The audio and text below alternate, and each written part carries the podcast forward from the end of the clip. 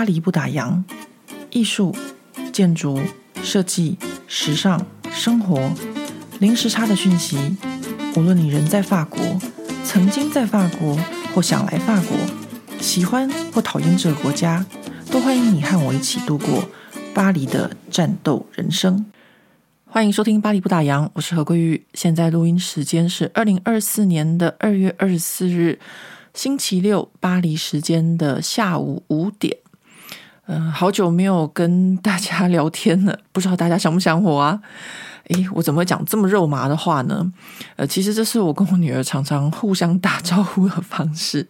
比如说，她放学回家就问我说：“诶，你一整天没有看到我，想不想我啊？”然后，或者是我有时候出差回来就问她说：“诶，三天没看到妈妈，有没有想妈妈？”所以呢。今天就用这种，呃，我跟女儿平常打招呼的方式跟大家打招呼。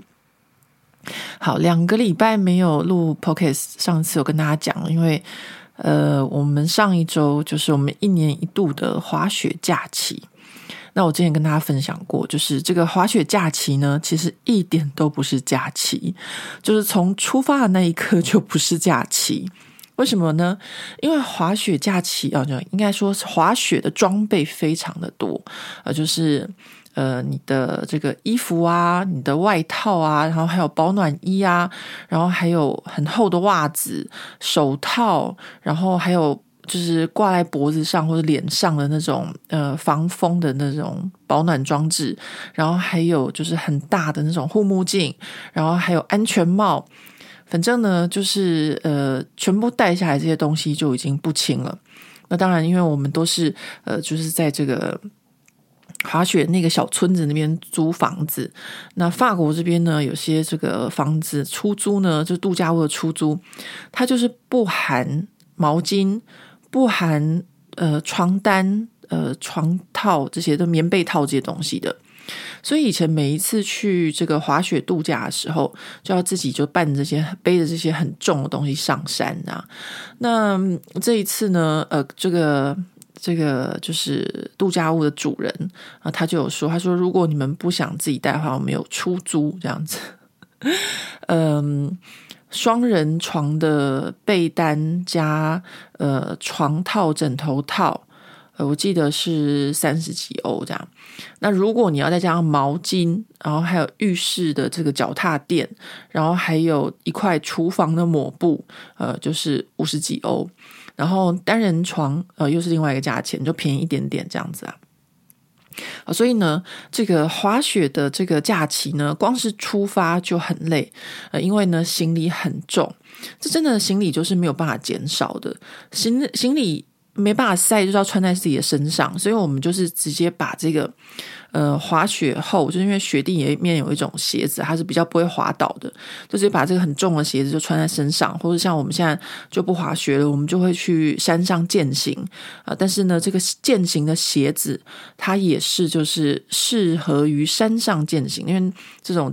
在就是欧洲，他们卖这种健行的鞋子，有分成这个保暖度呃的这个区别。比如说，如果你要去呃零下呃十几二十度甚至到三十度的这个地方去健行的话，这个鞋子的保暖度是完全不同的。这样，那我们大概就是在呃零度左右，所以呢，我们的鞋子就是还是蛮重的，我们就穿在脚上。然后呢，很厚的外套也就穿在身上，然后但是行李还是蛮大的，所以光是出发到这个火车站，哇，就是每年这个就是怎么讲，就像中国春运一样吧，就 是人类大迁徙，就是到了这个时间哦。大家就要去滑雪的，去度假的，所以这个车站人非常非常的多。所以，我们这个滑雪假期真的就是从从出发就是一个累。那当然不是只有说出发就累，还有包含说你整个行程的安排啊、呃，你要找这个房子，然后呢，你要订这个车票，要抢车票。因为大家都在同一个时间出发嘛，我想现在台湾大家也很流行，就是假期的时候带小孩子出去。所以我曾经遇到就是台湾的高铁啊，或是火车票就是抢不到位置的情况。然后还有就是你到了这个靠近阿尔卑斯山山脚下面的这个小呃不小镇是城市，因为火车可以到就是山脚下的城市嘛。那你要上山之后就要搭缆车，缆车也要订票。反正呢，一切一切都要很早就开始准备啊。所以呢，这一次呢，因为我就就就是跟呃怎么讲呢？本来是没有想要去滑雪，因为觉得女儿大了，然后。她也不会想要跟我们两个老人就是一起度假，或者什么的。然后我们两个又不滑雪了，就是因为我另外一半他有这个肺气肿，然后外加惧高症。他的这个惧高症还蛮严重，就是上山缆车的时候，他看到那个空，他就会害怕，就是那个山脚下是空的这样。那他这个情况呢，也不是就是从小就有的，是他随着年纪的增长，然后越来越严重。好，所以呢，呃，曾经有一次我们在比利时就是参观一个这个塔，然后呢，上了三楼要下来的时候，从三楼到二楼，再从二楼到一楼的时候，哇，他整个就是我们整整花了一个小时的时间等他，他必须要克服那个障碍，因为那是一个三楼到二楼，二楼再到一楼都是分别那种很长很长的手扶梯，那那种很长很长的手扶梯在下面就是空的嘛，他就觉得很害怕，然后，嗯。反正就是每个人都有自己的心魔。那我的心魔，我也有惧高症啊。我的心魔的惧高症就是啊，我惧高症的心魔是，呃，不是那种空，呃，搭缆车我一点都不害怕，而是那个下坡，就是我看到下坡，就是我可能就是一个没有办法玩溜滑梯的。诶，我小时候还蛮喜欢玩溜滑梯的啦，这应该也是随着年纪的增长，这个呃。对于这个下坡的害怕会越来越严重。诶，可是这样讲也不对，因为我去骑车的时候遇到下坡我都好开心的。去骑车的时候都把那个下坡，都把脚踏车当摩托车在骑，就觉得哇，往下这样子飙车好惬意，这样可以骑到三十四十，然后把我另外一半甩在后面。可是这个滑雪的这个下坡的时候，哦，可能是因为我觉得我自己没有办法控制，然后我就一直往前冲。呃，其实就跟我开车差不多，就是我开车呢，就是一定要到目的地才会 停的那种。所以我就是滑雪的时候，呃，就是如果它就是下坡，我就一直下，一直下，一直下，就是比较不会像有人就会说，哦，我可能要缓坡，慢慢的这样子控制速度下去。所以这样子就叫什么？中文叫什么？呃，垂直落体嘛，我忘记了有一个那个物理学的名词，我大概就是这样子吧。所以很有可能随时会这样滚下山。变成一个大雪球。好，反正我们现在呢，就是想说，诶，我们也不滑雪了。那我女儿还有没有必要，就是跟着我们一起去？因为我们如果带她去滑雪的话，就要帮她报名这个滑雪课。但是这个滑雪课以她现在的程度来说，她根本不需要上课了。她已经就是到一个嗯，就没有没有什么课可以上的 的这个情况了。那刚好呢，就是呃，以前带我们去这个地方滑雪的这个朋友这一家呢，他们今年也找不到伴，于是呢，就问我们这样。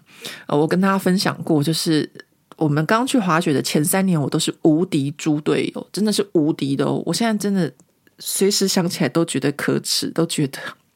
我今年跟他们一起这一个礼拜，就是我都觉得我一直在还债，因为当年呢，我就是一个超级猪队友，呃，要我另外一半照顾我，然后他要照顾我比照顾我女儿还要多，因为我完全不适应，而且我那时候身上一点肌肉都没有，根本就是穿不动那个滑雪鞋，很久没有运动的情况下，根本不可能去滑雪。然后呢，到了山上的各种不适应，然后。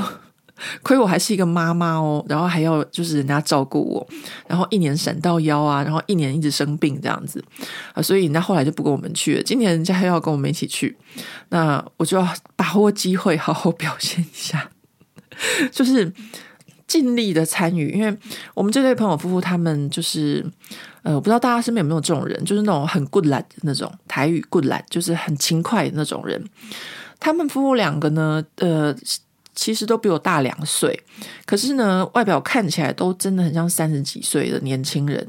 大家都觉得说，诶，西方人常常就看起来比较老，比较操劳这样子，但他们完全不是，他们真的看起来就很年轻。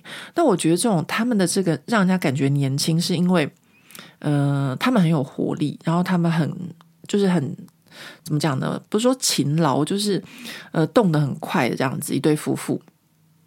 什么叫做动得很快？我这个中文也太烂了。呃，就是说，比如说他们会呃一到然后就开始呃。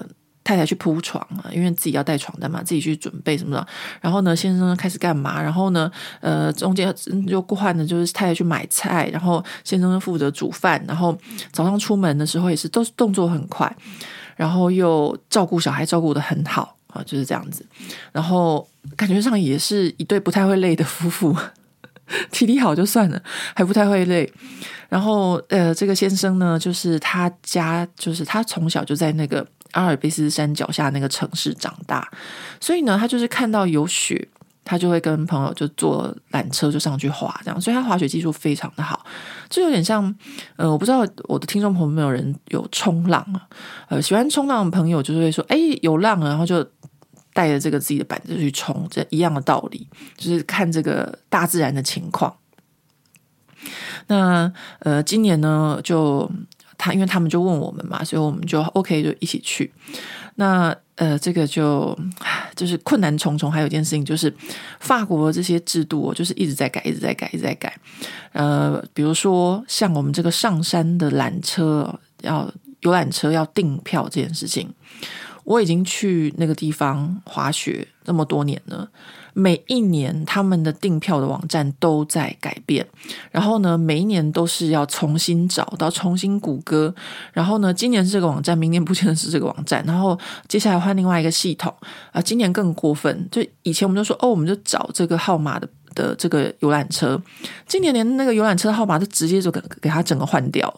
然后去年跟我们说，哦，其实你们不用订票，一定会有足够的车子让大家上山。然后呢，今年呢又变成非订票不可。而且当然，我们去年是在就是上车之前，然后那个游览车司机才跟我们说，哦，其实不用订票，这样哈，就是我们会准准备足够的位置带大家上山。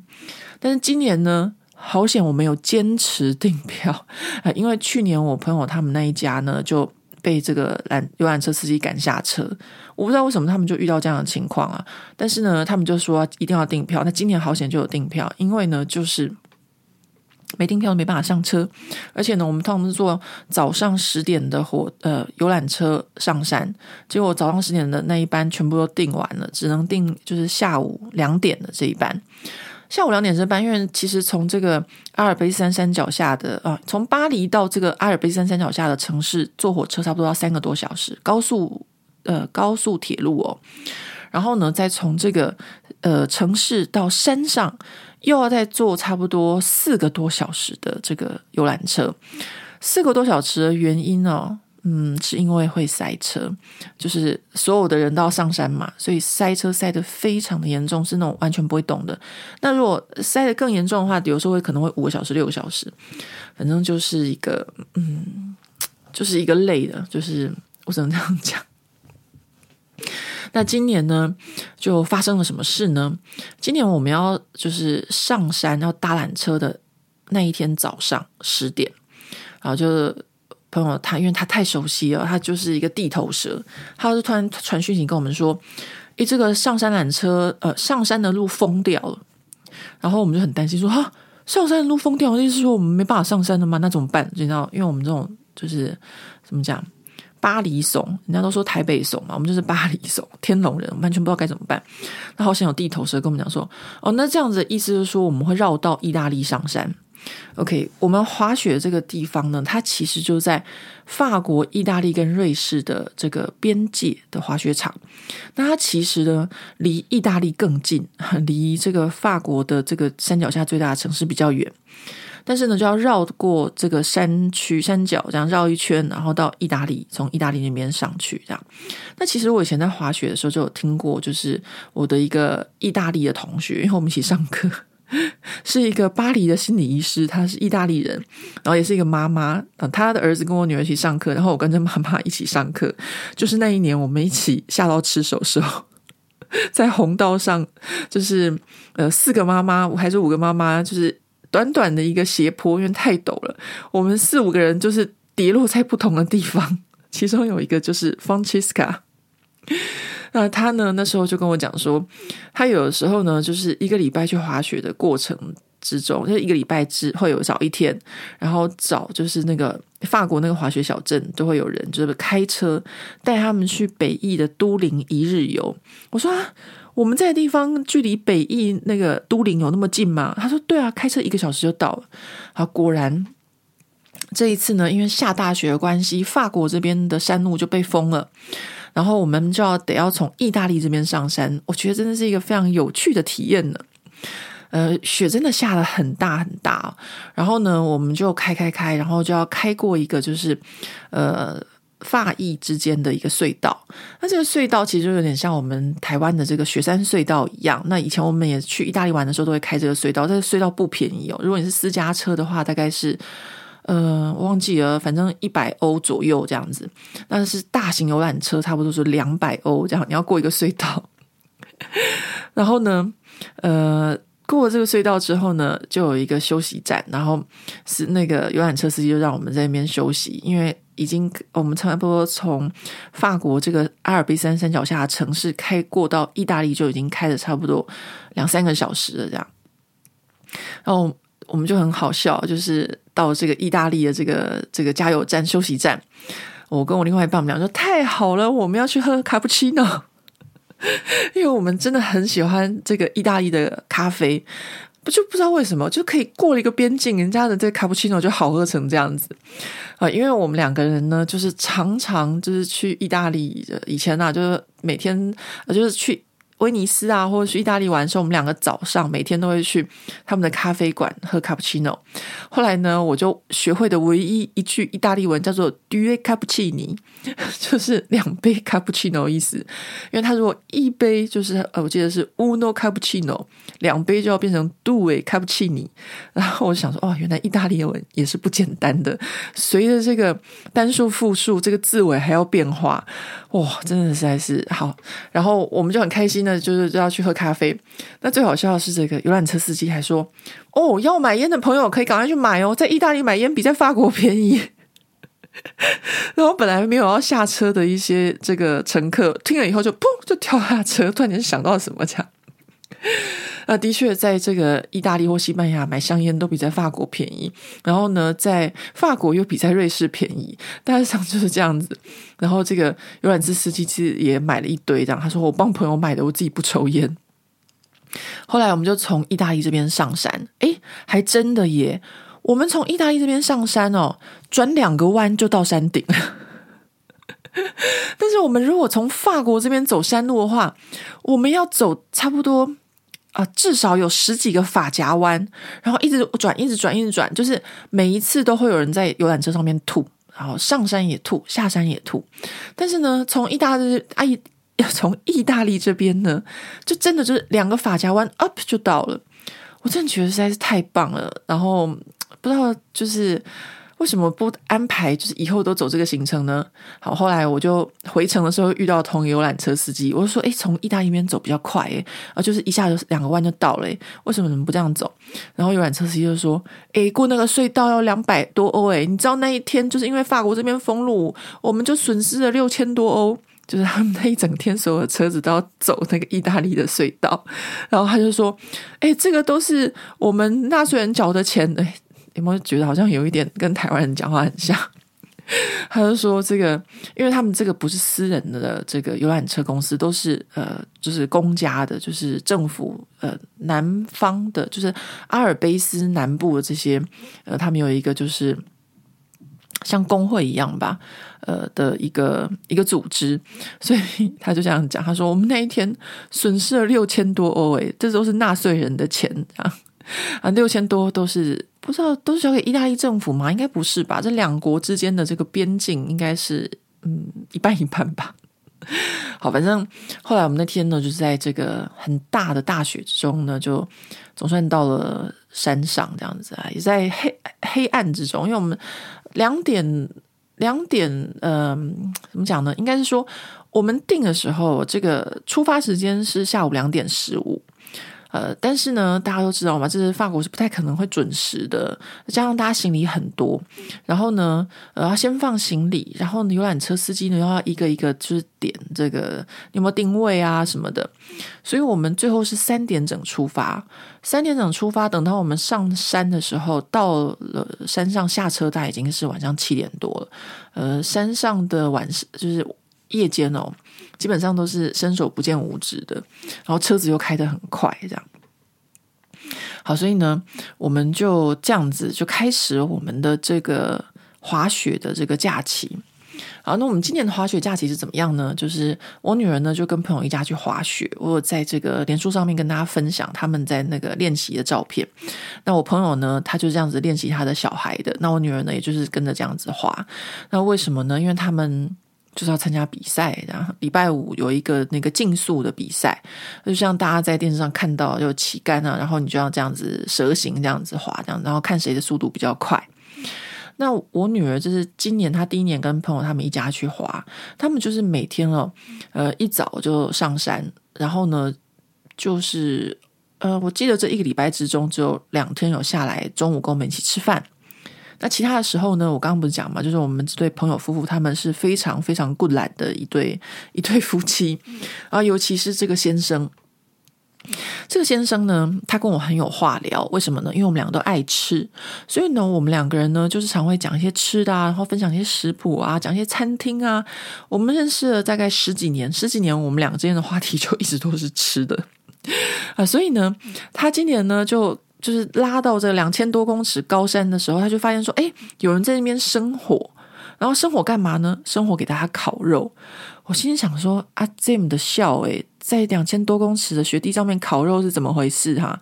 因为大家知道嘛，就是在越高的山区，你要煮水就是。”比较没有那么容易开，然后煮东西煮蛋就没有那么容易熟。那你要在那么高的地方烤肉，然后呢又那么冷，然后全身就是这个滑雪装备，谁会带着肉上去烤呢？他现场是没有卖肉，他只有生火让你烤而已，提供你火已经很不错了。这样，好，那我们这个朋友呢，他就是每天早上在上山之前，他就会去肉铺。啊，肉铺八点钟就开了，他们都会搭九点的这个缆车上山。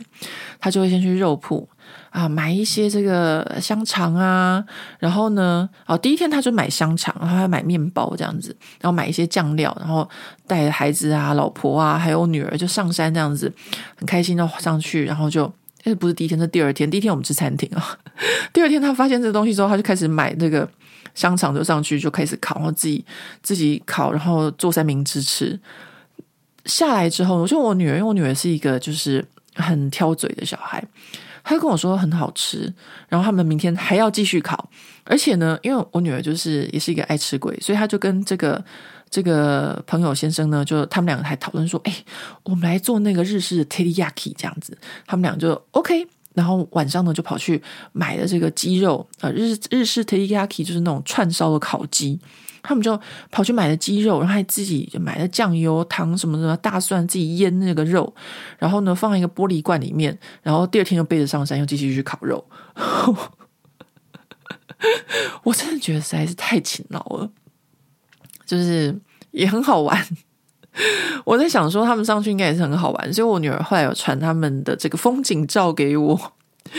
他可以跟人家这样子一家人，然后一起这样每天上山滑，连着滑雪五天，我相信应该也是很好玩。当然，因为呃，他们家的这个儿子就是哥哥，跟我女儿是同年，他们从小就是一起长大的啊，所以呢，呃，他们小时候很多共同的回忆，然后大家相处起来也很好。那个哥哥个性非常非常的温和。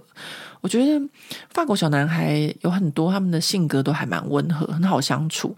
啊，遇到像我女儿这种恰北北的，我就跟我女儿说，大概也只有他可以忍受你的个性了吧。然后讲一讲，我女儿自己都觉得就是有点不好意思这样。那我跟我另外一半干嘛呢？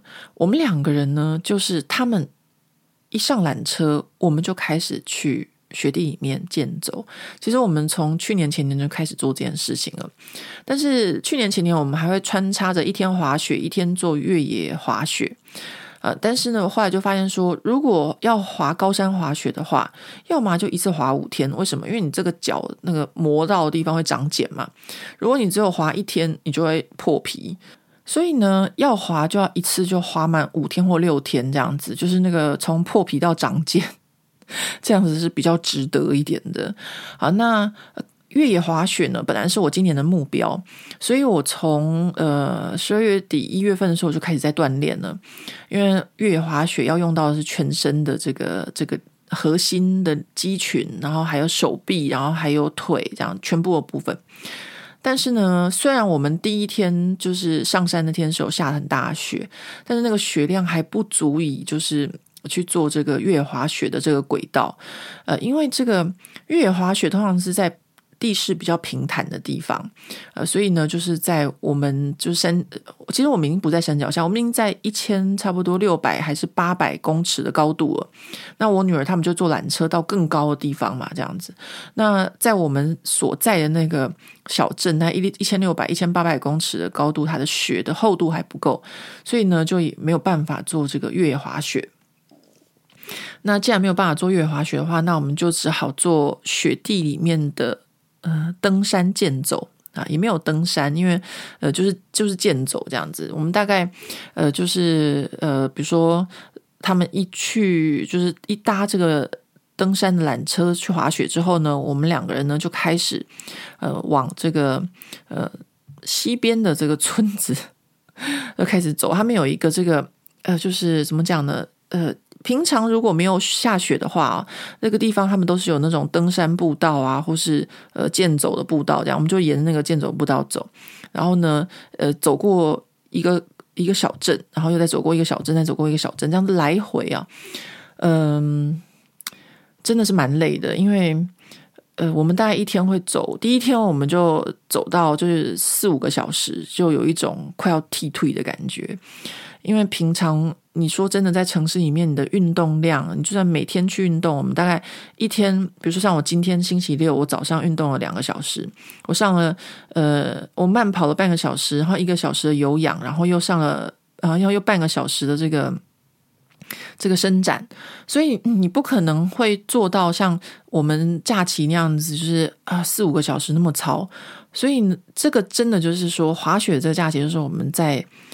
锻炼身体的这个时候，就是一整个星期会非常的操，然后我不晓得，我就突然间觉得我们是不是有点变态啊？这样子会觉得很快乐。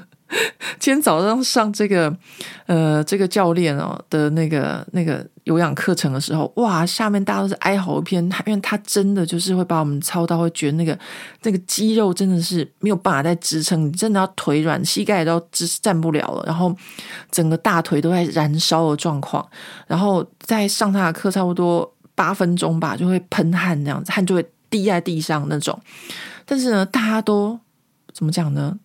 快乐的痛苦着，痛苦着快乐着，就是我们这种是被虐待的心态嘛？也不是，就是会觉得说我们完成了一件事情，然后会觉得说我们希望我们的身体可以状态更好，这样子啦。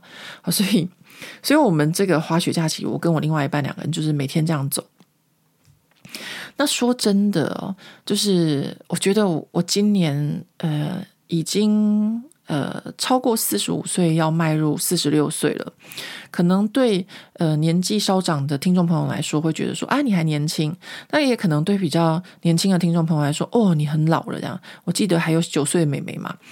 那但是呢，就说我们的身体呢，到一个不每个不同的年龄，我觉得我们都要听聆听我们自己的身体。比如说，我去年跟今年的状况就不太一样。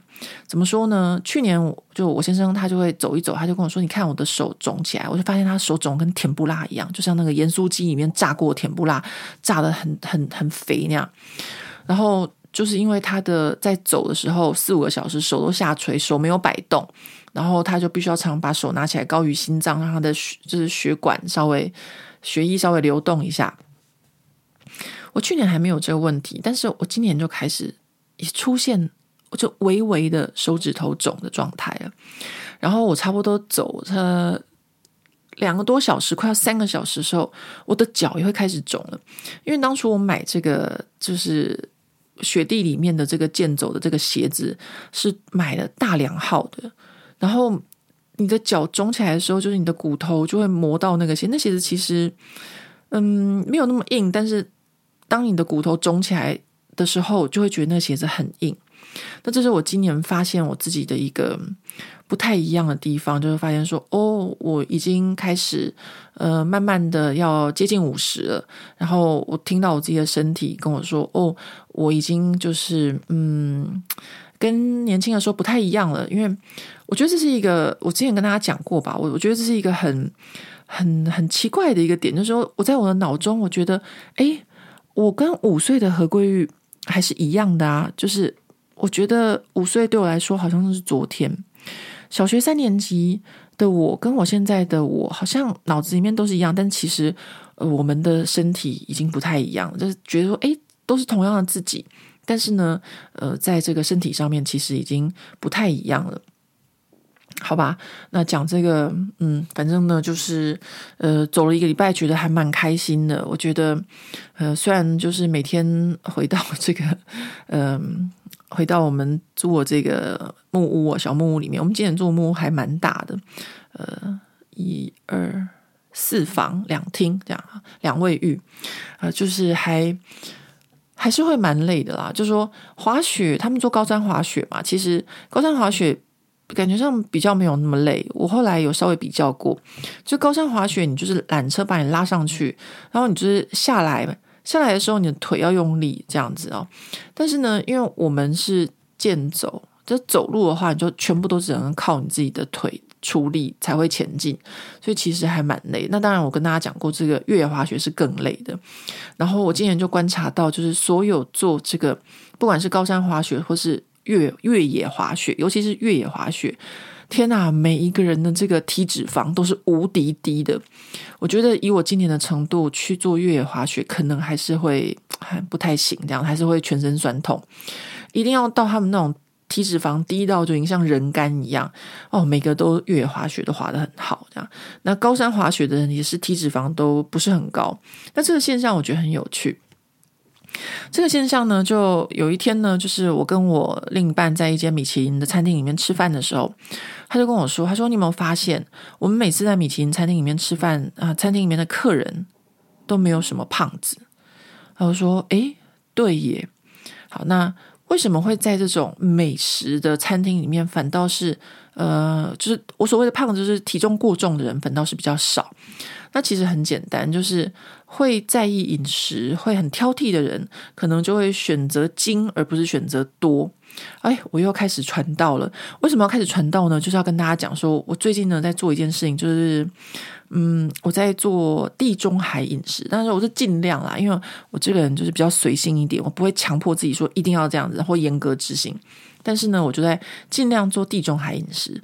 我相信大家都听过地中海饮食，尤其是呃超过四十岁、五十岁以后，就会常常接受到这种养生啊、保健的资讯。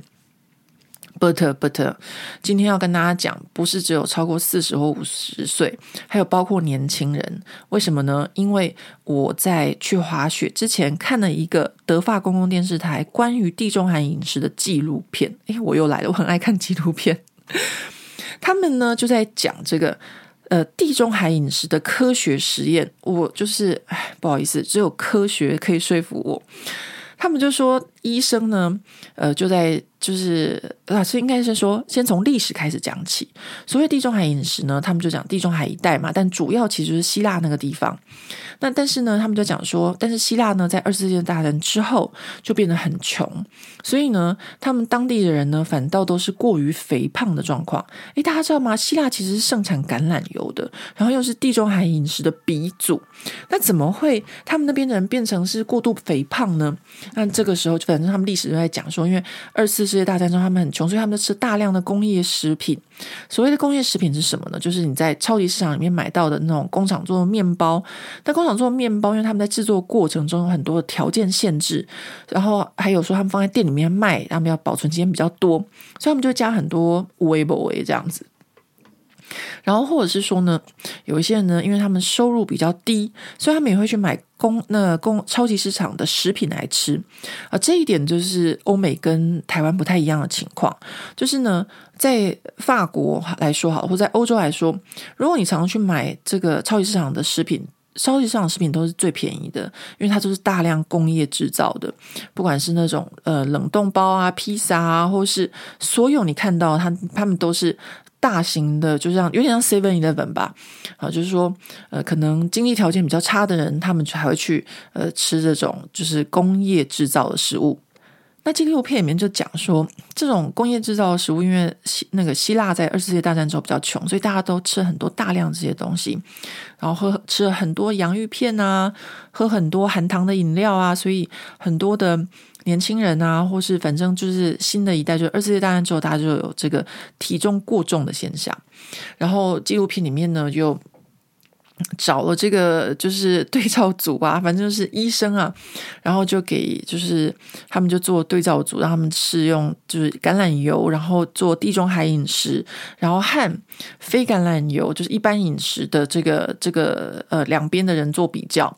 那他们说，我记得他们本来是这个实验要维持维持三呃六个月的半年的时间之长，结果他说不到不到三个月，他们就决定停止停止了，因为三个月马上就看到明显的变化啊。因为这个，比如说什么心脏啊，或者是什么很多各种就是健康检查出来的结果，呃，这个使用地中海饮食的这一方都是就是明显的跟另外一对另外一组就完全不同。好，那刚刚跟大家讲说地中海饮食它就是对你的心脏很好，那还有就是一些血液啊，或者很多的疾病啊，心血管疾病或糖尿病什么的。除了这之外，我要跟大家分享一个，我听到这个。呃，这个纪录片里面最重要的一个讯息就是，如果你们家有一个在念高中的女孩，她如果在这个高中的时期就是采取地中海饮食，她未来得到乳癌的几率会比较低。哦，我一听这之后。我马上决定要地中海饮食啦，不是只有为了我，还为了我女儿。那当然，我有跟我女儿讲，那她也是还蛮欣然接受的。所以我昨天晚上呢，就做了一个地中海饮食的晚餐，然后她也没有抱怨的吃了，因为她知道妈妈在做这件事情。好，那就是我最近在做这个，就是尽量啊做地中海饮食。那地中海饮食是什么呢？我觉得大家可以谷歌上网查一下。我最近也常常在睡前就是上网查这个。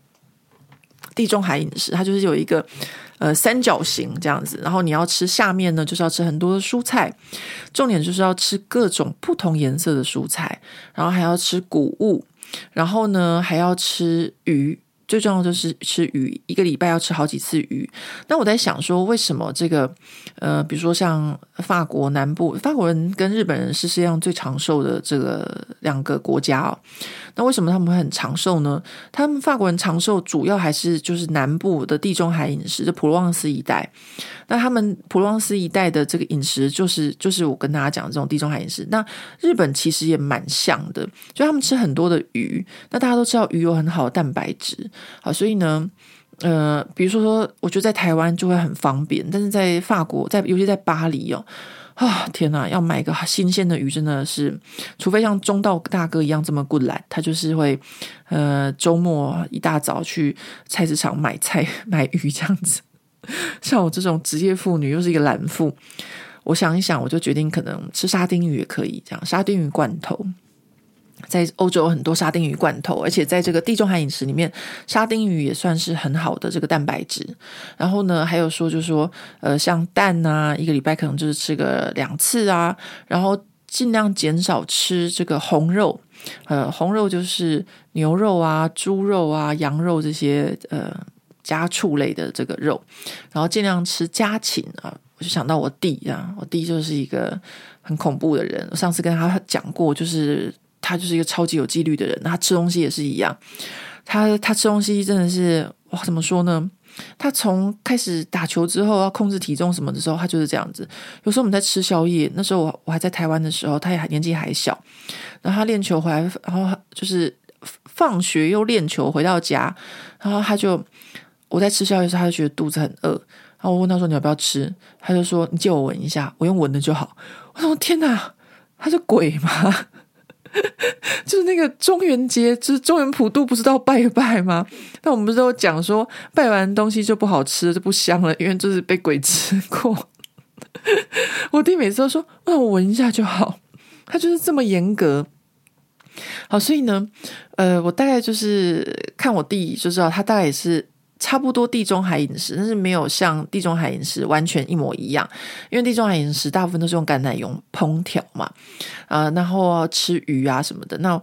我弟大部分也差不多，他都吃什么水煮鸡胸肉之类的东西啊，然后花椰菜，大家都知道嘛，就是台湾有些人在健身的人都会吃这些东西。那他也是严格执行这种饮食方式的人，他大概一个礼拜只会放假一天，就是礼拜六晚上跟家人吃饭的时候，他就会想吃什么都可以吃什么。但平常就是礼拜一到呃礼拜五还有礼拜天，他就是这么严格，就跟他打球一样。好，这种已经对我来说是非人类行为了。我还不至于这么严格，但是呢，我就要跟大家分享，就是说，呃，我觉得这个这两个礼拜呢，就是我去这个滑雪的这运动这个礼拜哦，呃，他一天四五个小时的运动量，就是整整大于我平常在巴黎的都市里面的这个运动量，让我觉得非常开心。然后还有加加上这个最近在执行这个地中海饮食这件事情，也让我觉得就是嗯，就是觉得。心情很好，自以为身体健康，应该这么讲吧？对，我就是自以为身体健康。好，然后呢，呃，还有跟偷偷的跟大家就是分享一个嗯关于我女儿的事情。啊，讲小声一点，因为不知道她什么时候会回来。今天礼拜六嘛，就是在圣诞节的时候，我不是跟大家讲说我送了她一本村上春树的这个树上的男爵吗？其实。我常常会看着他的这个心智发展到什么样的程度，然后呢，买一本书送他。但是呢，因为他从国三开始就划手机划得很严重，尤其是 TikTok，呃，我觉得他的看书的阅读量已经大大的比他国二的时候还要降低很多了，所以我就有点担心。但是呢，因为小孩在叛逆期，我也不想给他太大的压力，所以我就左思右想，然后本来是要想要送他这个。呃，格拉斯的这个《习古》，我觉得这本书非常非常好看，我非常推荐给大家。Kunta Glass，格拉斯，对，书名叫做《习古》啊，习就是金银铜铁习的习，古就是嗯打鼓的鼓这样。然后，但是呢，我到书店就觉得说，哎，这本书好像对他来说可能会有点太沉重，而且又厚。于是呢，我就想说，那就村上春树的这个《树上男爵》吧，因为我觉得这本书是。村上啊，不是村上春讲什么？卡尔维诺。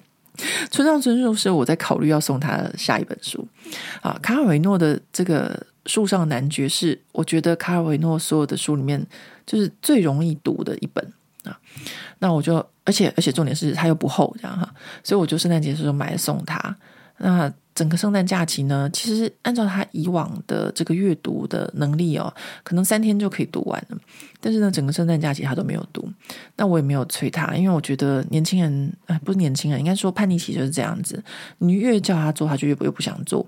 所以我就点点这样子。我觉得妈妈的艺术就是点点，人家是说话艺术，我们是妈妈的艺术。对，当妈妈的艺术就是要适时的点点。这是我跟我妈学的。我母亲是一个非常非常会点点的的女性，这样。OK，那呃，我就没有讲什么，一直到她一月份就开学了，回去就要上课。然后没多久就听到我另外一半跟我说：“哎，你知道女儿开始读你送她的书？”我说：“哦，真的吗？”然后我另外一半跟我说：“对，而且她就是好像快要读完了。”然后有一天我就试着问我女儿说：“哎。”爸爸说：“你在读我送你的书。”然后他就一副很酷样子，就说：“嗯，对啊。”他说：“哎，你快要读完了。”“嗯，对啊。”这样，现在他也开始跟男生有点像，有的时候也会变成是那种单音节动物。好，那 OK，那我也就没有再多问什么或多讲什么。我觉得，呃，有的时候就是，嗯。要想一想自己跟小孩的关系吧，大概就是适时的保持距离也是蛮好的。这样就等着他看他什么时候会呃愿意自己跟我讲。结果呢，就在我们滑雪的最后一天，我们两个人呢就是一起去买菜。哦，对，因为那天是轮到我煮煮饭，然后他就跟我说：“他说呃，他开学的时候呢，他就开始看我那本书，就他同学呢都以为说是因为法文老师上课的时候提到这本书，所以他才看的。我说哈，你们老师上课有提到这本书啊？他就说对啊。然后我们同学都以为说我是因为老师的关系，我还跟他们说不是，这是我圣诞礼物，这样好吧？所以我就要跟大家讲，就是呢，我这个文青妈妈。又得了一分，就是他们学校的老师都会提到这些书。其实这样的经验在他的国中的时候就常常发生。然后我先给他看，比如说《小妇人》呐，《咆哮山庄》啊，或是一些呃，因为法国都是上这个法国文学嘛，我会给他一些英美文学或什么的。那那时候他看了以后。嗯，他只是觉得说妈妈，因为那时候还小，比较好操控。他只觉得妈妈就要把本书看完，可是没有想到学校老师就会就是需要大家就是上课时候讨论的时候，就讲到这些书或什么的。那他他就觉得他就是很骄傲，就是觉得说嗯，我自己很有文化。然后就没有想到说哇，在这个法国的最好的高中里面，他妈竟然嘿，我突然觉得好像在讲脏话。他妈，他对，就是我还可以给他一个这样子的一个 reference。然后他就，他也就是还是有一点那种，嗯，青春期的那种骄傲，他也不想要让妈妈觉得太拽，所以呢，他也没有跟我提到太多，一直到就是滑雪那时候，就是假期过得很好，圆满结束了之后，才跟妈妈讲这件事情。好，所以呢，我这边就偷偷跟大家分享我心里面这个小小的确喜，这样子小小的小确幸，小小的开心啊，就跟 就跟我的那个健身房同学可以帮他。这个上法文课一样啊，那当然就是他看完那本书之后，我在想说，我下一本书要送他什么？那刚刚不小心就就是把卡尔维诺讲成村上春树。其实我在想说，要送他村上春树的这个《挪威的森林》，因为我觉得十五六岁读这个村上春树《挪威的森林》是一件很不错的事情，是一个很轻松、很好读，然后又有一点就是。淡淡的，我不知道怎么讲，一种淡淡的情愫情感在里面啊。但是呢，我又觉得说，嗯，这个可能，如果我女儿今天啊，不过在台湾念书的话，台湾对这个文化的部分也不是很重视。我本来想说，如果她在台湾念书的话，可能会是一个很好的这个文化的 reference，嗯、但是因为现在是在学期间，所以我想我可能会送给他这个卡夫卡的这个叫什么蜕变嘛，就是他有一天起床就梦到，就是起床就变成一只蟑螂。我觉得卡夫卡的这个叫做蜕变还是对，叫蜕变，应该是没错。我觉得这一本也还蛮容易的，而且呢，呃，它有一点难度，对十五岁的小孩来说。它有点难度，但是呢，却又没有那么难，因为变成一只蟑螂是一件蛮莫名其妙的事情。这种存在主义是没有那么容易，但是呢，对一个法国学生、高中生来说，其实是很重要，因为他们可能明年哦，高二或高三，他们就开始进入这个呃二十世纪，或者是呃对二十世纪的这个这个文学了，就会开始接触到存在主义了。呃，所以呢，我觉得，我觉得卡夫卡蜕变应该是会不错的。好，就这样子决定了，定案。我呃，马上就去买。诶，对，今天礼拜六，我等下就去买。好，那 我就好像在自言自语。谢谢大家听我自言自语。如果你在跑步的话，已经跑了四十七分钟了，各位。哦，讲到跑步呢，我就要跟大家分享，update 一下我的跑步进度。我之前就去年的时候跟大家讲说，我很不喜欢，很不喜欢跑步，然后我希望自己一天多跑一分钟这件事情。那我到底有没有做到呢？呃。让大家猜一下，好，我跟大家讲，我没有做到这种事情哦。就是如果今天是一个要靠意志力、靠脑子啊，就是说呃去做某件事情，我可能就会做到。但是我要靠意志力去身体去执行某件事情，我可能就会比较难一点。比如说，你如果要叫我说不准吃巧克力，那这件事情真的是非常非常的难。我可能我可以少吃，但是我没有办法完全断掉，这样 就是。对身体掌控，嗯，我也不能说我对身体的掌控度很低，但是呢，就是没有办法到就是相对脑子的掌控度到百分之百，但对身体掌控度可能只有到百分之八十。好，所以呢，我去年呢并没有就是达到我要每天多跑一分钟的这个这个目标，但是呢，我这个人呢就是很喜欢让自己生活中找一点目标，找点事情做。我决定今年五六月份的时候就参加。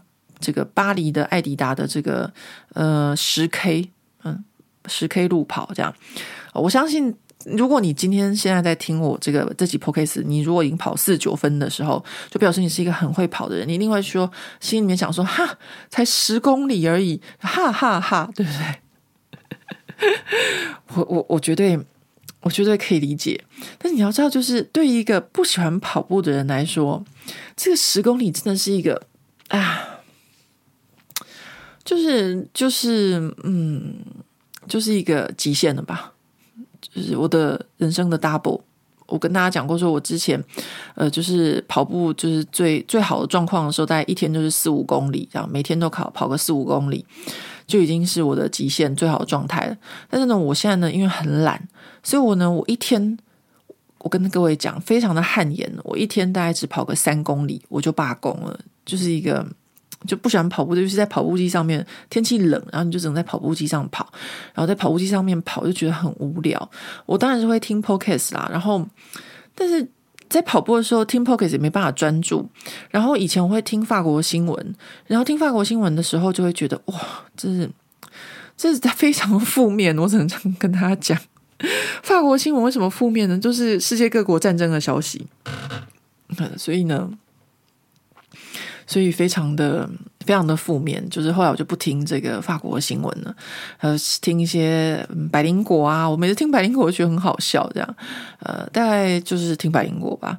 但是呢，百灵果最近 update 比较少，所以就是跑步的时候没有比较没有就是好笑的东西可以听。呃，一下子就就是了不起，就跑个三公里，三三点多公里这样子，真的是非常非常的汗颜啊！因为这么可耻，所以我就决定今年要来跑那个十 K 的巴黎的这个迷你马拉松。我不知道，呃，半马应该至少有二十 K 吧，这个大概就是十 K。我希望就是人生永远要有一个目标，一个挑战，然后呢就要开始练习。所以我今天早上呢，虽然我知道我会上一个小时，那个有氧会非常非常的恐怖，但是我还是提前去跑了一下。我现在开始就是，我希望可以就是，嗯，我我希望可以在一个小时之内跑完十公里。我不知道对我来说可能有点太难，因为我跑步很慢，大家都可以想象一个长颈鹿在跑步这样的速度。我自己都会。用一些奇怪的东西来比喻自己哦，比如说像我这么高，我就会想象说，哦，我滑雪，大家想象就是一棵树在滑雪，就很像就是那个那个尺尺度带，就是你大家都在滑雪，就突然间看到一棵树滑过来，然后呢，那种跑步的速度就看起来这样慢慢的，可是搞不好人家的长颈鹿是跑很快的哦。好，那今天呢，我就跟大家闲聊我的这个滑雪假期，还有一堆有的没有的。到了现在已经五十二分了，那接下来还要再继续跟大家讲一些有的没有的。要讲什么呢？就是我们滑雪假期结束之后呢，我们又回到这个阿尔卑斯山脚下这个大城市，于是我就抛夫弃子，就是让我们家那两位呢，就自己就北上回巴黎，而我呢就南下到里昂跟简大轩会合。呃，其实呢是这样子，我就是呃那一天刚好礼拜六就遇到这个法国的这个高铁罢工，法国一天到晚都在罢工，法国欢迎你，就是用罢工欢迎你，然 后很多人来法国都遇到罢工，你可能会遇到航空公司罢工，你可能会遇到机场罢工，你可能会遇到机场的这个输送带工作人员罢工，然后你可能会遇到哎呀。就是近郊铁路罢工，那你可能会遇到巴黎市的铁路罢工，你可能会遇到计程车罢工，你可能会遇到公车罢工，你可能遇到各种罢工啊，就是这样子。那这都是我们的法国日常，我真的觉得已经很习惯了。那我就在罢工那一天呢，就搭了慢车，吧嗒吧嗒吧嗒吧嗒。到里昂，然后到里昂的时候其实已经很晚了。然后隔天一早就跟简大轩会合，早上七点半，然后我们就开车呃去这个勃艮第的教练家做这个明年比赛的练习，好吧？那我上次跟大家讲过，那其实呢，这一个国际杯的中破赛比赛，就是国际的这个外汇比赛，其实是有十二个国家会参加。那当初呢，大轩他本来是想要报名法国队的，因为他人在法国嘛。那他的能力，其实他以前参加过这个法国这个 escofie 的比赛，他也得过。嗯，他本来应该是要得到第一名的，因为他年纪超过，所以最后人家只给他第二名，怕被讲话这样。那他就呃要报名这个法国队，但是他的队友安东尼，呃，他是一个法国人哦，他是法国这个阿隆杜卡斯厨艺学校的老师。那这个比赛单位呢，他们就不接受，就是老师可以报名参加比赛。为什么呢？因为如果都是老师来，大家都太强啊，那这个比赛就不好看。然后专门就是你在这个职业上或怎么样，就是你不可以是学校的老师就对啊。所以呢，他们最后呢就就是法国队是这样子啊。然后他们最后就只好说哦，反正那那个大轩你是台湾人，那我们就报名台湾队吧。于是，于是呢就变成是呃用台湾队的名义报名了。啊，用台湾队报名名义报名呢？我上次有跟大家讲嘛，这个比赛的这个呃，它其实是一个国家级的竞赛哦。呃，人家这个法国队是有很多的资源，很多的这个 sponsor 什么的，呃，就是在他们自己的这个国家，就是投入很多的金钱啊，或什么的这样子练习。但是呢，我们呢是完全没有啊，那就是自己买材料。然后自己买材料，这次又发生发现了一件很好笑的事情啊！其实大轩他也非常辛苦，因为他又要就是在里昂又要上班，然后又要练习，然后呢买材料什么呢？他就自掏腰包，结果他就买了一只这个超级市场的鸡，然后结果呢，因为这只鸡呢不好，所以做出来的东西非常的难吃。他花了好久的时间做一个很难吃的东西，只是因为它的原食料不好。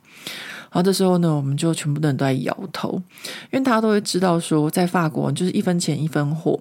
如果你是一个就是很讲究的人，你是不会去超级市场买鸡的，你是会去肉铺买鸡的，因为肉铺的鸡它绝对跟超级市场的这种就是工业型就是大肆大肆放大肆饲养的鸡的品质是不同的。啊，当然，因为这个大勋他也是蛮辛苦的，因为他为了参加这个比赛，他本本来原本是全职的工作变成半职，半职的工作他的薪水都不够他付房租了，然后他还要就是付这个这个买鸡的这个些买材料的费用，好，所以呢，我就啊，比如说像我们要过这个过就是。呃，高速公路又就是因为从里昂到这个勃艮第要上高速公路嘛，那法国高速公路不便宜。那我这个姐姐坐在旁边，就其实我都可以当她阿姨了，我就赶快把我的卡拿出来，让她付过路费。我真的觉得年轻人，嗯，我不知道，我我我很欣赏大轩哦，因为我在他身上就是看到跟我一样，就是很多细节是一样的龟毛。比如说，我跟大家讲一个小事情，他让我想到当年的我自己啊。有一天早上呢，我就要去拍他们了。然后呢，要去之前，我就先吃一颗橘子。但是我其实很不喜欢手上有食物的味道，所以我还吃完橘子以后呢，我就去洗一下手。但是实在是大家知道，橘子气味很强，其实洗不掉。然后我在去拍他们，就是大轩跟他的教练，就是在在厨房练习的影片的时候，帮我们带麦克风的时候。大轩就说一句：“你刚刚吃了橘子吼。”然后我就突然间觉得很尴尬、很丢脸，因为我很不喜欢就是让人家闻到这个食物的味道。那为什么我会说他这个跟我很像呢？我记得以前我也是叛逆期的时候吧，就我母亲带我去看眼睛，去检查眼睛，然后我这个死小孩，就是眼科医生就很靠近，我就帮我检查完之后，我就问眼科医生说。医生，你中午是不是韭菜水饺？饭后还吃了橘子？然后他就说：“诶，你怎么知道？”他就说：“因为你手上有橘子味。然后呢，你刚刚不小心在我面前打了一个嗝，然后有韭菜味。”我妈那时候，我妈那时候真是气死了，她就觉得说：“你这个死小孩！”这样。好，所以呢，我就觉得这个大轩是一个很可爱的小孩。那他当然。我在这一次练习，我当然是有拍影片啊，我就会拍一系列的纪录片，然后在网络上 YouTube 跟大家分享这个他是怎么样很努力的在做这个练习，然后我们再怎么样就是呃筹钱啊、找人啊，然后就是还有这所有的创作发想，还有技术上的。就是很多很多细节这样子啊，说真的，我好像我在脸书上面跟大家分享我吃的那些巧克力蛋糕啊，就是他们做出来的一些东西，感觉上好像很爽。但是说真的，就是在那边活生生的烧脑烧了三天，因为我有我的角色，啊，我在这个比赛里面担任的是这个呃艺术总监的角色。那这个比赛它最后必须要有一个就是呃外汇很长的桌子的这个呈现，那这个。桌子的呈现，它必须要有一桌是呃艺术性的美感，然后有设计之外，它除了硬体，还有包含跟它的做最后做出来这个食品，就是它的这个餐点的本身，都必须要是可以搭在一起的。大家都可以想象到说，那有多难。那对我来说，这个难度是什么呢？这难度是这样子，就是说。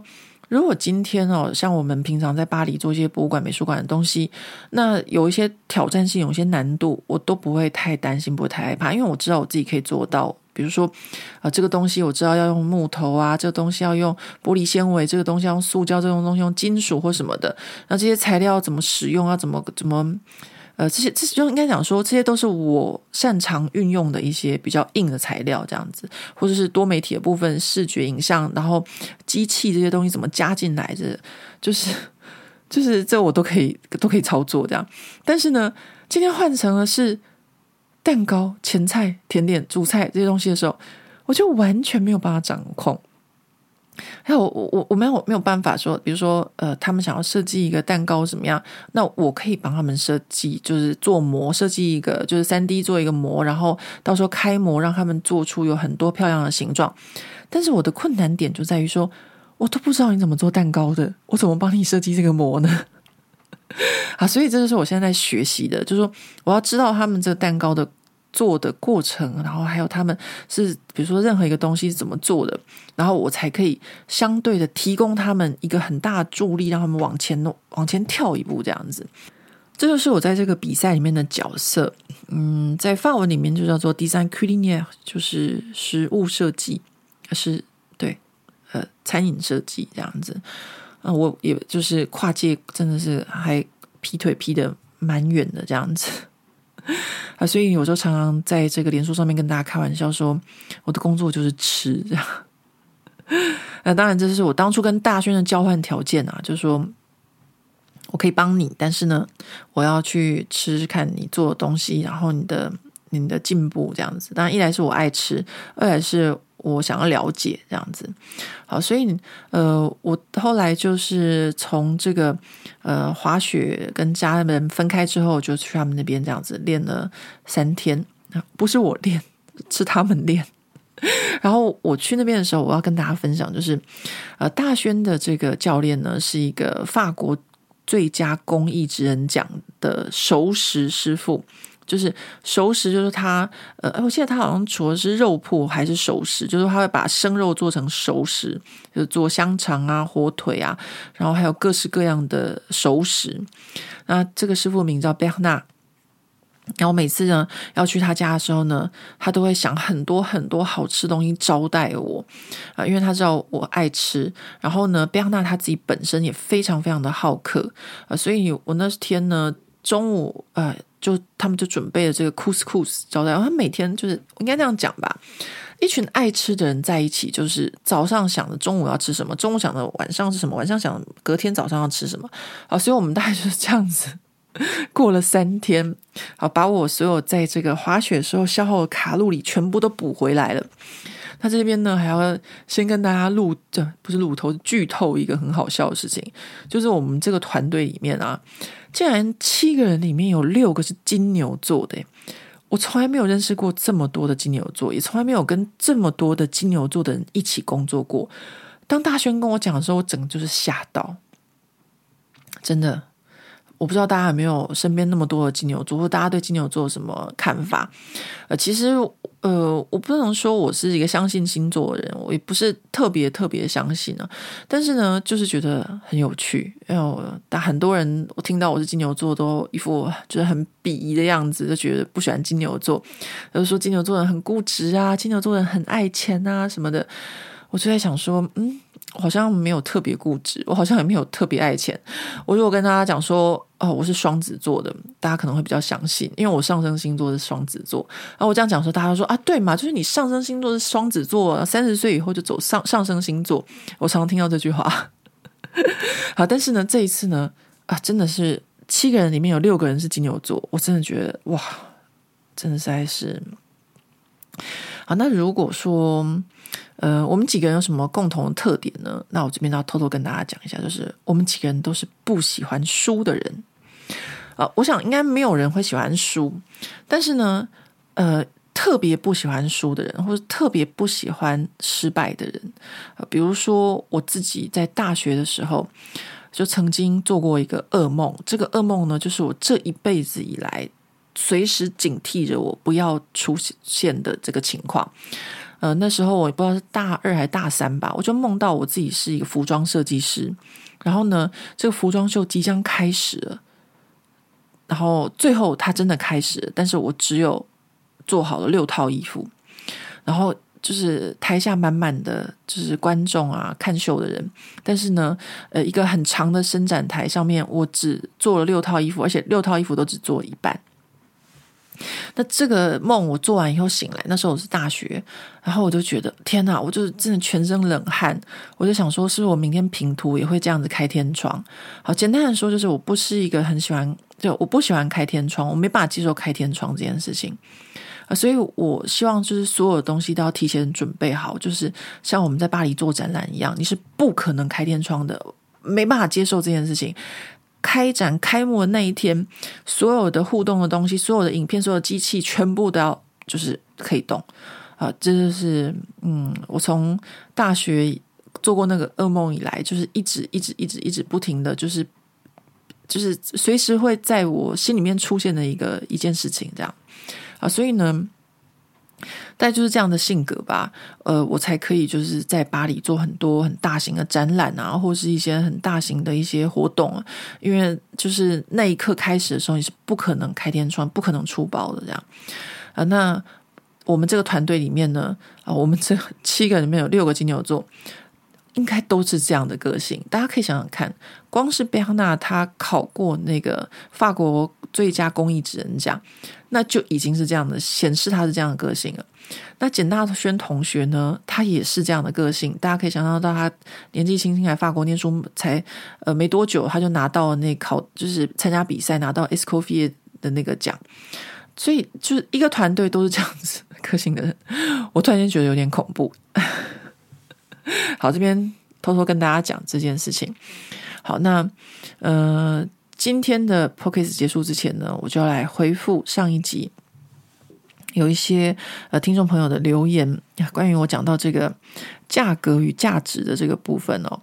呃，首先先讲到就是有一个呃听众朋友很好奇我们法国的这个设计师的这个收费的方式啊，其实我们在法国的设计师收费大部分就是要么设计师的工作就是。要么就是去公司上班，你就是领个死薪水啊；不然的话呢，就是自己出来做。那自己出来做，分成两种，一种就是呃独立工作室，就是你自己一个人就是一个工作室；不然的话，就像我们就是开一个公司。那开一个公司，它有一个好处，就是它可以像跟台湾一模一样，就是你可以去做一些标案，你可以接比较大的案子。那在法国呢，做标案或接比较大的案子，完全是看你公司一年的营业额。比如说，如果你公司一年的营业额不到，我随便讲好了，你不到一百万欧，那你是不可能接一个一百万欧预算的案子的。所以，它这个东西都是相对等。你去标案的时候，对方都会看你的，就是去年、前年，就是每年的营业额。呃，所以我们必须要就是，就我想，如果听众朋友在外商工作的话，应该非常的了解。我们这种外商就是这样子，这个营业额数字每年都要增长什么的，那你才可能会有下一年的案子。大致上是这样，所以其实，嗯，呃，一旦是从设计师你变成了，如果你是是去上班，你还是可以就是做好设计的部分。那一旦你开始脱离了这个呃，就是呃领薪的工作之后啊。你开始自己做了，或是你自己开始开公司了，那你要面对的东西就会更多了啊。比如说，像我上一集有跟大家讲，比如说有一些商业的案子，我们可能做一个月，公司的收入就是可以休息三个月。因为当你呃是用公司收费和你是用个人收费的时候，那个金额的数字就是不一样。因为你要 run 一个公司，呃，我们在法国的会计费。我台湾的会计费，其实我不知道，应该也是看这个整体的数字大小或处理的事件事情发票的多少。那比如说像我们的公司的情况，已经算是非常简单了，因为我们没有开这种每天都要开很多的买卖的发票嘛，所以我们的发票数字都是可能呃一年就是没有几张发票，但是发票金额很大。但是就算如此哦，我们的会计费一个月还是五六百欧，呃，所以呃。运作一间公司，你除了比如说你有会计啊，你有办公室啊，你有什么水电啊、人事啊什么的，就算我们没有请固定的员工，但是我们一个案子是不可能只有我们两个人做完的，还是会有就是会有找其他的团队专专门的，比如说我们这个地方需要做声音的人，那声音的谁就会来做；这个地方需要写特殊程式 C++ 的人，就会有另外一个人工程师来。那每一个案子都会有不同的人，所以，呃，一个一个设计案的费用，它是给公司还是给个人，它就会变得是，嗯，可能这个多一两位数就会不太一样，这样子。好，这就是呃，这个法国设计师的时候。不过我这边就是要跟大家说，就是呃，就是最近就是这个中文叫什么？以马内姨妈内力，呃，中文有点难讲。这个姨妈宝宝的事情哦，呃，在网络上面就是哦，我真的是还是觉得，怎么可以会有人能够引起这么多妈妈的这个公愤呢，就是可以引起我们大家气成这样子，就随便一个点都让大家气得不得了。比如说打小孩，然后你先说是那什么很很恐怖的行程，然后再就是打小孩，然后再就是跟小孩说，哦，你这样子很 gay 不可以，然后或者是呃，都还说什么不要学史地这种事情。我昨天晚上看到这个新闻的时候，不是新闻就是我看到这个我朋友转发这个德州妈妈在骂这件事情，骂这个姨妈。内力美语英语还是美语，我不晓得。然后我就看以后就觉得哇，好爽这样子，因为我不太会，呃，应该说我们法国的这个说话方式比较不会是这么像这个美国这么直接，就连劈头就骂了，看完就那么爽。像我们这边的这个讲话最高段数就是高级酸。就是什么事情呢，都要有一个隐喻转喻，然后用这种方式 啊，所以呢，我也就习惯这样的方式。就是说我可能呃，我不会骂你，但是我就会用酸的方式这样子。啊，有的人呢就有办法接受，但是有些人就觉得说，啊，你们这真的听起来就很讨厌或什么的。啊，我想啊，我记得我以前在大学的时候就很爱这样子讲话，所以怪不得我会来法国啊，真的是，嗯，留学就是你可能要看。不是只有呃要到那个国家拿那个文凭，还有包含你喜不喜欢那个文化，那个文化跟你是不是呃可以相合的啊？所以我慢慢就觉得说，哦，我自己个人就是觉得人生而平等啊，没有贵贱贫富或职业之差。呃，的确法国很适合我，然后我就觉得说自由、平等、博爱，真的都是很符合我的这个。就是我生来大概也就是这样的想法吧，然后还有这个讲话很爱用酸的方式也是一样。好，那呃讲到这个呢，就说他们就是也是很惹毛我，讲到说不需要学史地的部分哦。呃，我想任何人都需要学史地，呃，真的各行各业这个历史地理都是非常非常重要的一件事情。我举个例子来说，像我们这个行业呃设计类，我们。我每遇到不同的案子，呃，比如说我们有做各种的案子，陨石啊，然后潜水艇啊，石油探勘器材啊，然后货币啊什么的，甚至是科学的或者各种各种，每一个案子最开始就是先研究它的历史。你不了解它的过程，它的它怎么演变的话，你根本不可能去做这个案子。但是我是设计业啊，啊，所以我就会因为我的工作啊，认识各行各式各样不同东西的历史。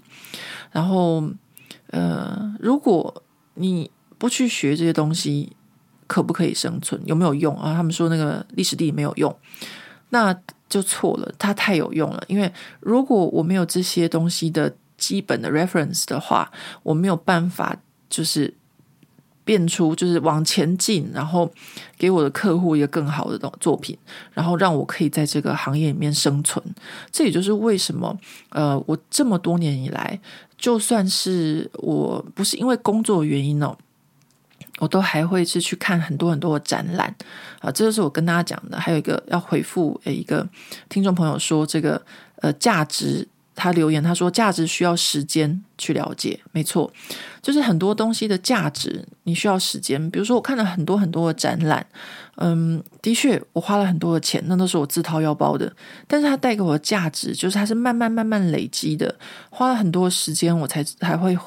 知道这些东西的价值，那当然就是我一直在帮我自己累积我自己的这个专业能力的价值。哦，讲到这个专业能力的价值，又回复那个，同时回复呃，刚刚问我这个设计师收费的这个事情，我这边要跟大家讲，就是我们收到去年呃法国这个总决赛比赛的这个预算表的参考资料，大家知道吗？在法国队里面。设计师的费用占了三分之一，也就是我个人的费用，可能就会占掉他们整个法国队的三分之一。大家要知道 为什么我要在法国混了吧？啊，其实每一个国家重视的东西都不一样，发展都不同。比如说台湾，从我小时候就开始就在一直在发展理工，理工。所以等到我上了大学的时候，我身边的男生随便问任何一个人，好，四个里面有三个都会说：“哦，我不能，周末我要去弄电脑。”这样哈。所以每个国家发展的内容都不同。那台湾经过这么久的努力，现在真的就就是实现了，就是这个科技岛嘛。台湾现在的这个经济情况，如果大家有稍微去关注一下中国的话，哦，我推荐大家，我最近常常在听那个，一个听众朋友推荐我的一个 podcast，我来找一下叫什么名字，叫做，哎，我看一下，是一个《纽约时报》的这个这个这个记中国记者他主持的一个这个 podcast，我非常喜欢听哦，因为他都讲了很多这个。中国的这个情况叫做不明白播客，对，我找到名字叫不明白播客。它里面说到很多现在中国经济情况，那中国经济情况现在真的非常非常的恶劣，非常非常的恐怖。我们随时不知道它什么时候会垮。中国经济如果垮了，全球经济会受到影响。但是呢，大家看看台湾相对的，我觉得大家每天都在讲说哦，台湾怎样抱怨台湾什么的，啊，鬼岛啊什么的。但是台湾经济其实好的不得了，好吗，各位？比如说，台湾一堆人都去日本旅游，我每次看就是看我的脸书，我身边的亲朋好友，就随时随地都会有人在日本旅游。然后呢，呃，不然就是常台湾常常出现那种，比如说好吃的餐厅订不到的情况啊，或什么的。这些餐厅订不到或什么的。其实就是反映着一个台湾的景气其实并没有那么差。那如果大家就是去听一下不明白播客的话，就会觉得哇，现在的中国就是一个全球经济的未爆弹。那当然，其实世界各国都知道。所以呢，比如说法国好了。法国其实从这个 COVID 之后就已经开始做了很多很多的预防措施了，但是等到中国经济真的爆那一刻，中国有没有啊？不是法国有没有办法抵抗这个核爆的这个威力呢？我觉得，嗯，应该我不晓得诶，我真的不晓得他们现在准备到什么样的情况了。那在台湾来说呢？其实大家也要稍微准备一下。我看那个选举的情况，我真的觉得还蛮紧张的。竟然就是原来现在这个泛蓝的支持者这么多，然后呃，泛蓝支持者很多就算了，连这个桃园好像听说今天是元宵节吧，他们都要做什么汉服。啊，主题是汉服，好这样，要大家都要穿着那个汉服。但汉服是中国他们小粉红超级流行的一件事，诶，就是因为习近平他说要就是什么呃复兴中华文化，于是他们就开始流行汉服这件事情。我真的没有想到说台湾的这个桃园会去做这个活动这样子。我想说你是现在就要投诚，现在就要表态了吗？就感觉还蛮恐怖的。可是我真的要讲说，就是嗯，不知道为什么突然间讲到这个，就是讲到这个经济的部分吧。我想一下，为什么讲这个？好，反正。OK，就就就就推荐大家听一下不明白播客，就可以了解说，其实台湾的这个真实的情况并没有那么差。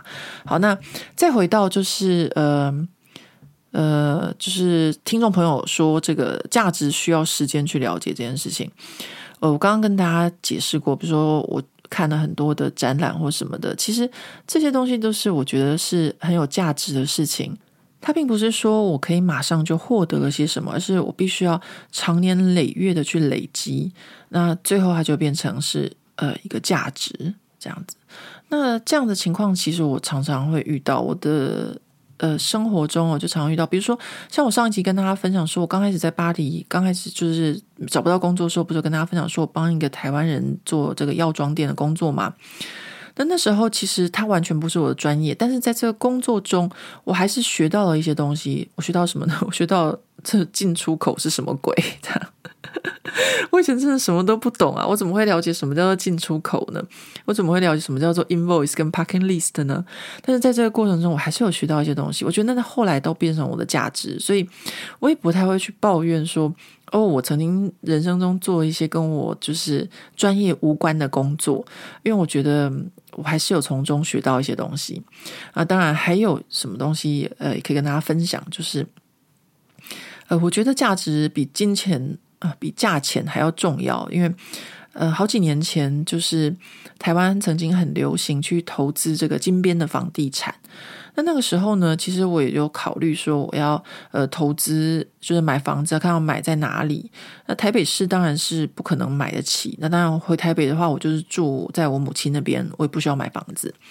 那我都在想说，我是要买在东京呢，还是要买在金边呢？因为大家都很流行去东京买房子嘛。我现在讲的是十几年前的事情啊。那那时候，我身边就有很多朋友，他们就是直接去金边买地，然后盖房子，这样一栋，然后盖豪宅，然后什么什么什么，他们就说：“哎，我们买地的啊、就是已经到盖房子之后就已经赚了 double 的价格，然后等到盖好了之后呢，再卖给你们，就是又赚再 double 一次的价格。那你们现在早点来买的话呢，你们就可以先卡位，之后换你们去 double 这样。”那这种讲法感觉上会让人家蛮心动的啊！大家想想看，如果好不是如果啦，就是事实发生的，比如说像上海的这个这个房地产，早一批去上海买房子的人的投资，都已经不是只有说翻两倍，而是变得好几倍，这六七倍，有的是十几二十倍都有的。那这个对投资人来说，都是一个就是很。还蛮有吸引力的一种投资。那我那时候呢，本来就想说，哎，我我反正我我这个人是这样子的，如果呢钱在我的户头里面，我就把它花掉。那我如果就是不把它拿去存起来或者投资什么的话呢，嗯，反正它一下就没了。那 这就是我那时候想要就是去做这个买房子投资这件事情啊，但是呢，后来就被我另外一半制止了。他就跟我讲说：“他说你有没有想过说，你们台湾的年轻人常常一天到晚都在说需要居住正义，然后年轻人买不到房子的事情。那你们现在还要去金边，还要去东京去搞坏人家的房地产吗？”他说：“尤其是金边，因为那个就是他们那边比较比较没有那么那么富裕这样。”然后我一听就说。跟所有台湾人的反应都是一样。我说：“可是就算我不去的时候，别人去啊，这样哈。”然后他就跟我说：“他说那时候就刚好就是叙利亚在打仗的时候，大家还记得那个小男孩在沙滩上死掉那张照片吗？很可爱的小男孩，这样趴在沙滩上。”他就跟我说：“他说，呃，他们在法国就是抓了一个呃法国人，他在叙利亚那边卖那种很烂的橡皮艇，让叙利亚人就是可以上橡皮艇，然后。”往地中海滑，然后滑到别的国家逃难，这样。但那个橡皮艇很烂，反正你一出海你就死了，就对了。然后那个人被抓到的时候，就说：“我大家都在卖，为什么不能卖？”这样。然后他跟我讲完这之后，我就突然间就醒了，就是如果我们总是要觉得说大家都在做这件事情，我就不能做的话，嗯，那这个世界上就以就是一个以金钱取胜、以金钱为价值的这个世界。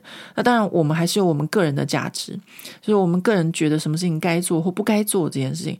哦，所以后来我就没有去没有去买这个这个金边的房子，然后就把我的钱花掉了。所以很快嘛，那有一些钱，当然就是带着全家，就是一天到晚就是那时候吃吃喝喝。我们那时候常常去旅游啊，然后每年都要去东京啊，然后呃去京都啊，然后去瑞士啊、荷兰啊，到处玩这样子。其实钱也是很快就会花掉，但是我我不觉得呃有什么。我觉得呃，其实我另外一半跟我讲的是没有错的，就是我做了一个选择，就是我不想要就是让金边的。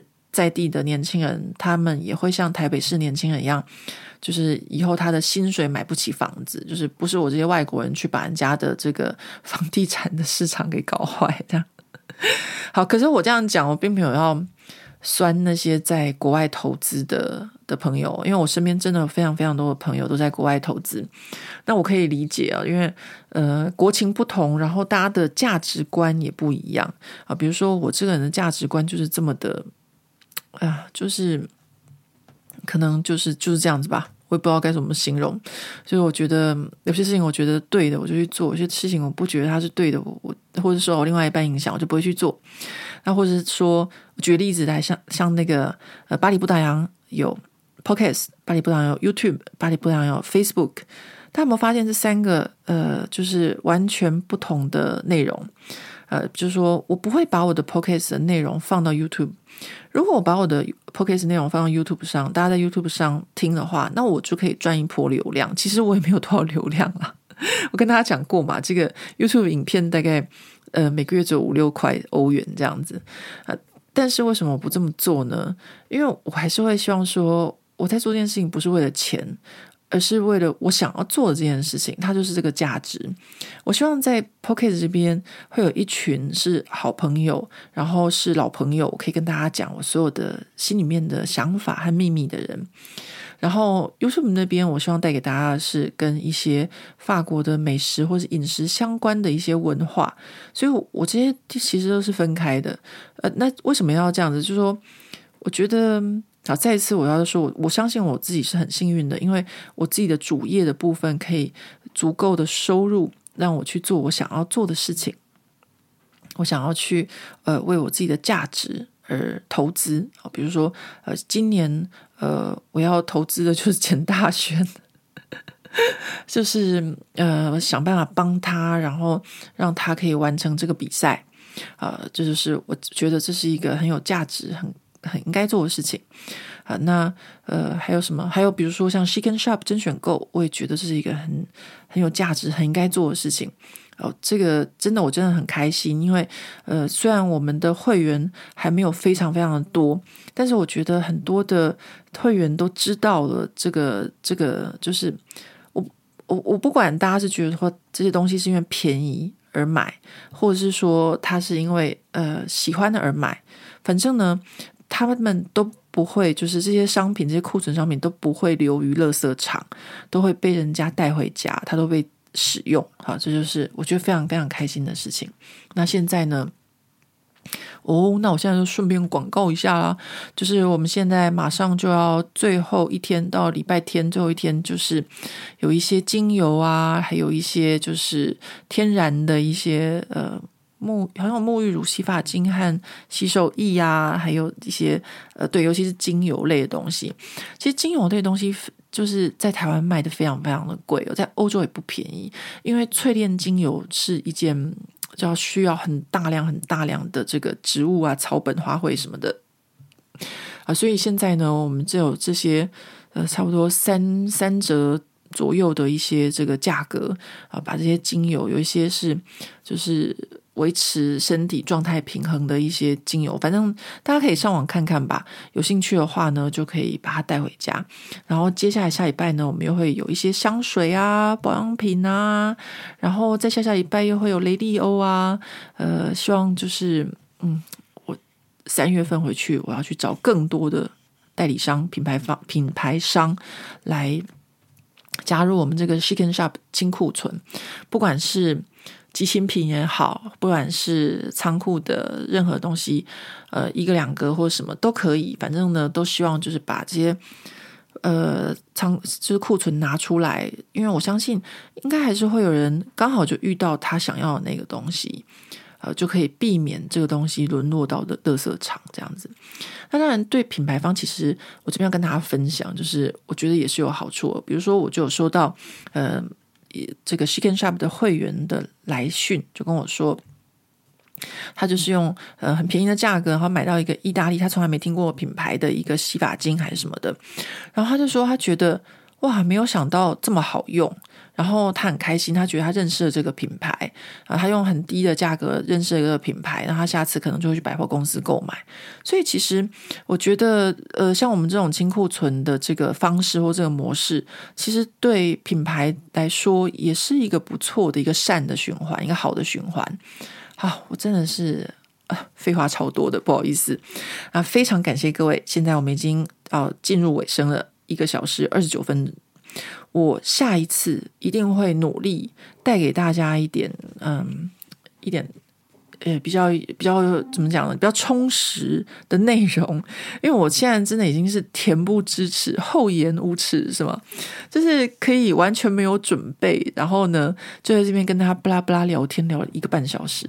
但是我还是希望说，大家可以就是听一些，就吸收一些跟历史相关的呃一些讯息，或是啊，我今天至少的贡献就是跟大家讲说，这个地中海饮食可以让年轻的高中女生，就是呃。未来比较没有这个乳癌的危险啊，这是我今天的功德一件，好吧？那各位朋友们，我们就下回见喽，拜拜。